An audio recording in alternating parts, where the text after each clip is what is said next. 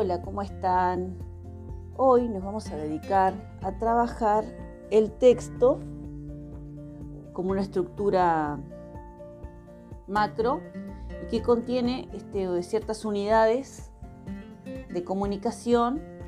Como vimos, bueno, las características del texto que está creado en un marco, en un tiempo, contiene personajes, se realizan ahí ciertas circunstancias, tiene un problema o nudo y una resolución. Nosotros vimos el texto narrativo, eh, trabajamos con el cuento de Horacio Quiroga, las medias de los flamencos, y bueno, allí pudimos discriminar todas estas características que, que les comenté. Pero ahora vamos a pasar a trabajar con uno de sus párrafos para reconocer una unidad más pequeña que este, es parte de este texto y, del párrafo, ¿verdad? Esta unidad es el enunciado. Y el enunciado, según la RAE, la Real Academia Española, es una unidad mínima de comunicación capaz de construir un mensaje. Tiene un sentido cuando yo quiero comunicar algo, le, doy un sentido a eso que quiero comunicar. También debe tener cierta entonación.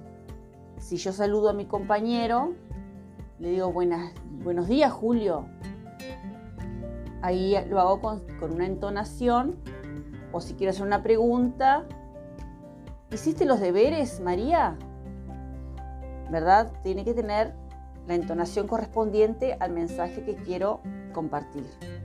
Entonces ustedes eh, ahora lo que tienen que hacer es delimitar los enunciados que encuentran en el párrafo, porque estos enunciados tienen un principio y un final. ¿Qué son? Aquellas marcas gráficas que nos, este, nos dicen, nos muestran cuando comienza el enunciado y cuando termina. Por ejemplo, ¿cómo comienza? ¿Cómo sé que comienza un enunciado? Porque este debe al inicio tener mayúsculas, ¿verdad? Comienza con mayúsculas y termina con un punto que le da la culminación al enunciado.